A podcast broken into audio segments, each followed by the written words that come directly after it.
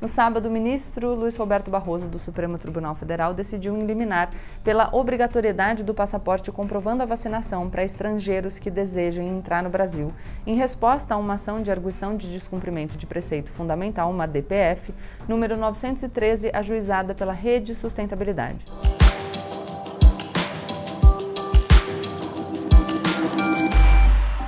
Oi, gente! Como eu sempre digo, a partir de agora, menos emoção e mais razão.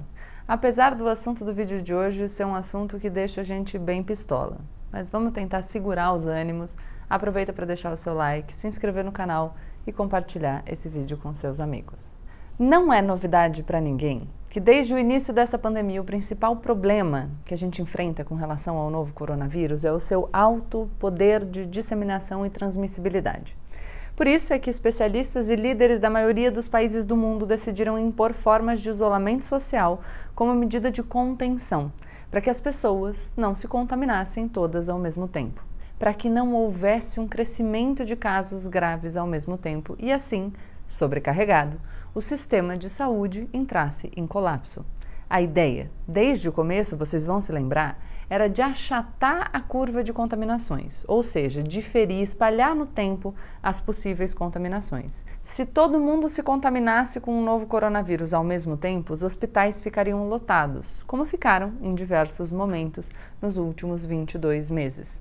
Nessa situação, além de não darem conta dos casos do coronavírus, qualquer outra emergência não poderia ser tratada porque não haveria leitos disponíveis. Se você tivesse um acidente de carro, não teria como obter tratamento porque os hospitais estariam no seu limite. Se o seu filho sofresse um acidente doméstico, por exemplo, a mesma coisa. O isolamento social era uma medida absolutamente necessária num momento em que nós não tínhamos vacina, nem perspectiva de um imunizante, nem tínhamos remédios eficazes contra o vírus. É lógico que, como nós aprendemos duramente, o isolamento gera problemas. E a gente sabia disso antes de começar. Não foi uma decisão fácil porque nós sabíamos das consequências. Mas a defesa da vida e da saúde das pessoas se impunha. O mundo parou. As pessoas não saíram de casa. E tudo isso afetou os comércios que sofreram com a falta de clientes, afetou os funcionários de todos esses estabelecimentos que perderam os clientes. Muitos desses funcionários perderam o emprego porque os seus empregadores não tinham como fechar as contas. Sem festas, congressos, feiras, o setor de eventos, por exemplo, parou, entrou em colapso. As pessoas empobrecidas por conta da perda do seu sustento ou redução da renda familiar deixaram de comprar bens e, com isso, sofre também a indústria. O isolamento era, sim, uma medida fundamental e teve também repercussões graves. No momento em que nós não tínhamos remédios ou vacinas, a gente teve que fazer uma escolha de privilegiar a vida, ainda que todos soubéssemos, como sabíamos, das consequências. É justamente por nós sabermos das consequências terríveis que o isolamento produz que era fundamental que nós o tivéssemos implementado de maneira coordenada e responsável, para diminuir ao máximo a sua duração. Infelizmente, no Brasil, isso não aconteceu. Ao negar a existência do problema e recusar-se ao protagonismo esperado de um chefe de Estado, nosso presidente da República atrasou a nossa retomada. Mas não foi só isso. Durante todo o tempo de isolamento, afastados das pessoas que nós amamos, estudando de casa, vendo os nossos sonhos profissionais minguarem pelas portas que nós mantínhamos fechadas, a gente sonhava o retorno da normalidade que poderia ser garantido por uma vacina. O mundo todo trabalhou por esse sonho. Instituições públicas e privadas se uniram.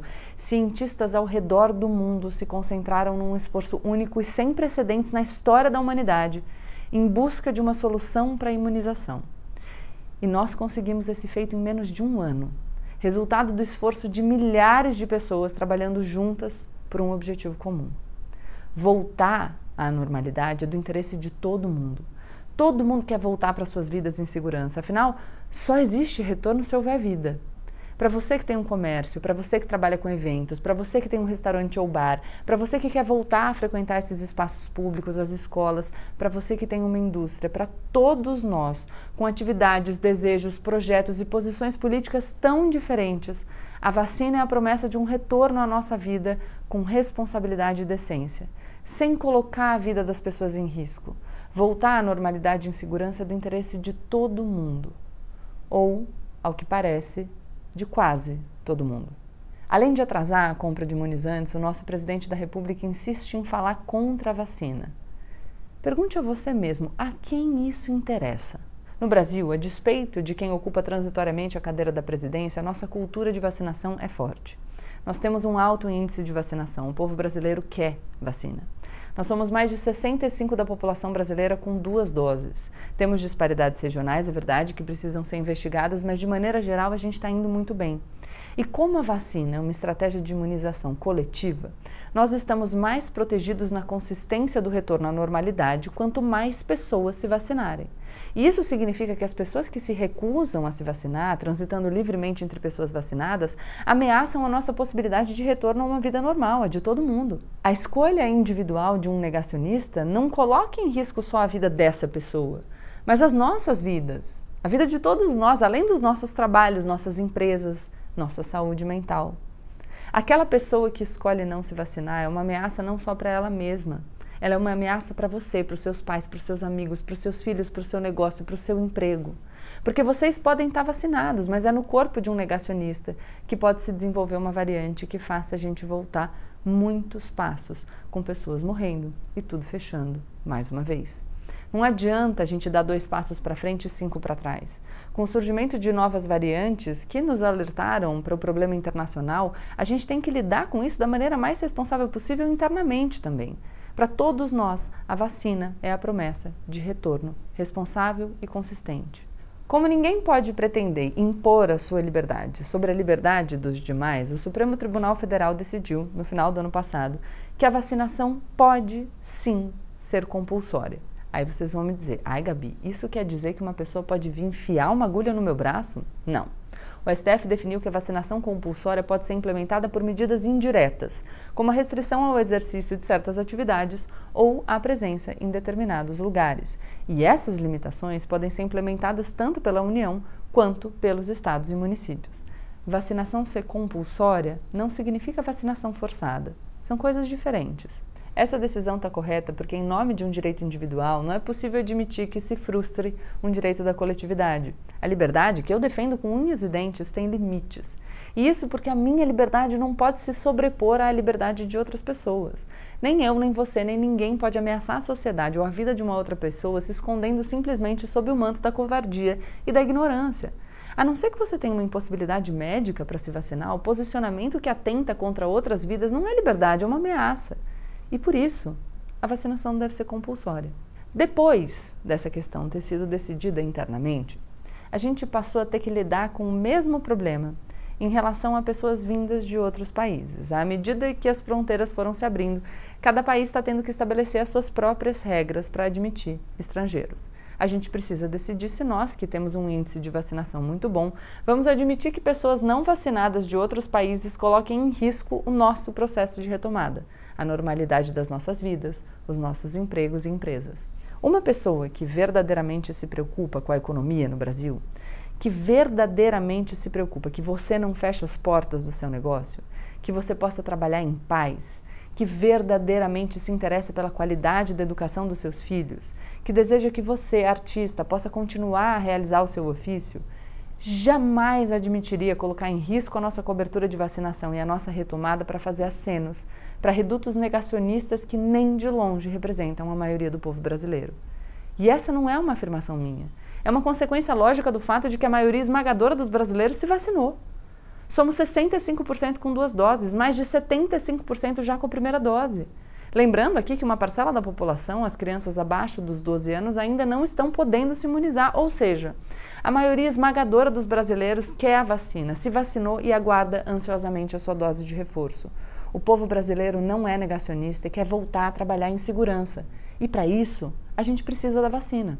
Uma pesquisa feita em parceria pela Associação Brasileira dos Promotores de Eventos, a ABRAP, e pela Ambev, mostrou que os eventos restritos a pessoas testadas e vacinadas apresentam maior adesão e que a maioria da população acredita que a pandemia só vai estar controlada quando 80% da população tiver vacinada. É o avanço da vacinação que aumenta a intenção das pessoas de comparecer a eventos e é isso que pode garantir para um setor estacionado há dois anos a possibilidade de retomada. Bares e restaurantes seguem a mesma lógica. Nesse contexto, a notícia que eu trago hoje para vocês é triste e feliz ao mesmo tempo. No sábado, o ministro Luiz Roberto Barroso, do Supremo Tribunal Federal, decidiu eliminar pela obrigatoriedade do passaporte comprovando a vacinação para estrangeiros que desejem entrar no Brasil, em resposta a uma ação de arguição de descumprimento de preceito fundamental, uma DPF, número 913, ajuizada pela Rede Sustentabilidade. A medida está em vigor desde então e será votada no plenário do Supremo, provavelmente até quinta-feira. Esse movimento do ministro Barroso e do Supremo protege a população brasileira, coisa que o governo federal se recusou a fazer, mesmo depois da recomendação expressa da Anvisa nesse sentido, nas notas técnicas 112 e 113 de 2021.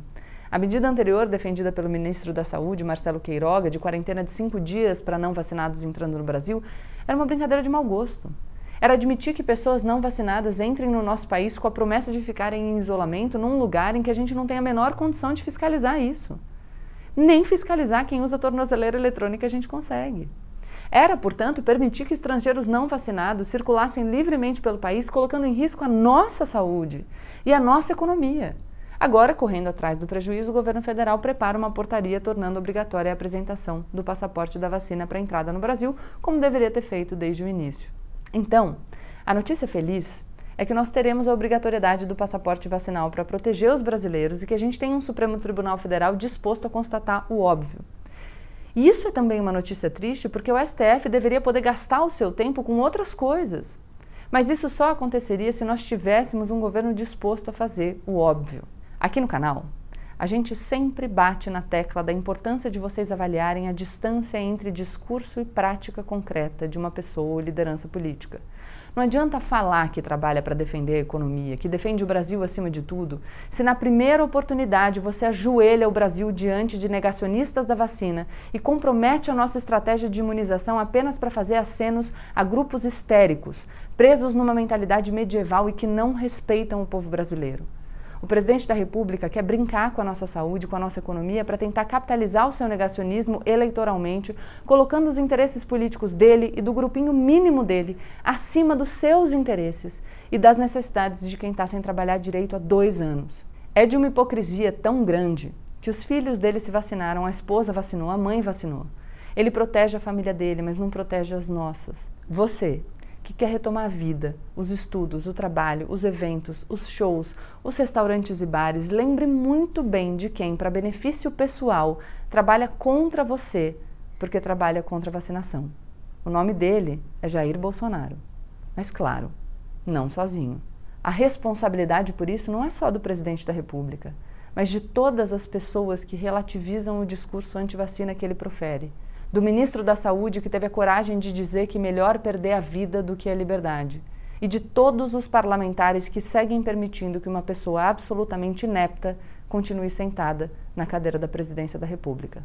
2022 está aí, para a gente lembrar e cobrar. Deixem o like de vocês, se inscrevam no canal e com esse vídeo, particularmente, compartilhem com seus amigos. Tchau, tchau.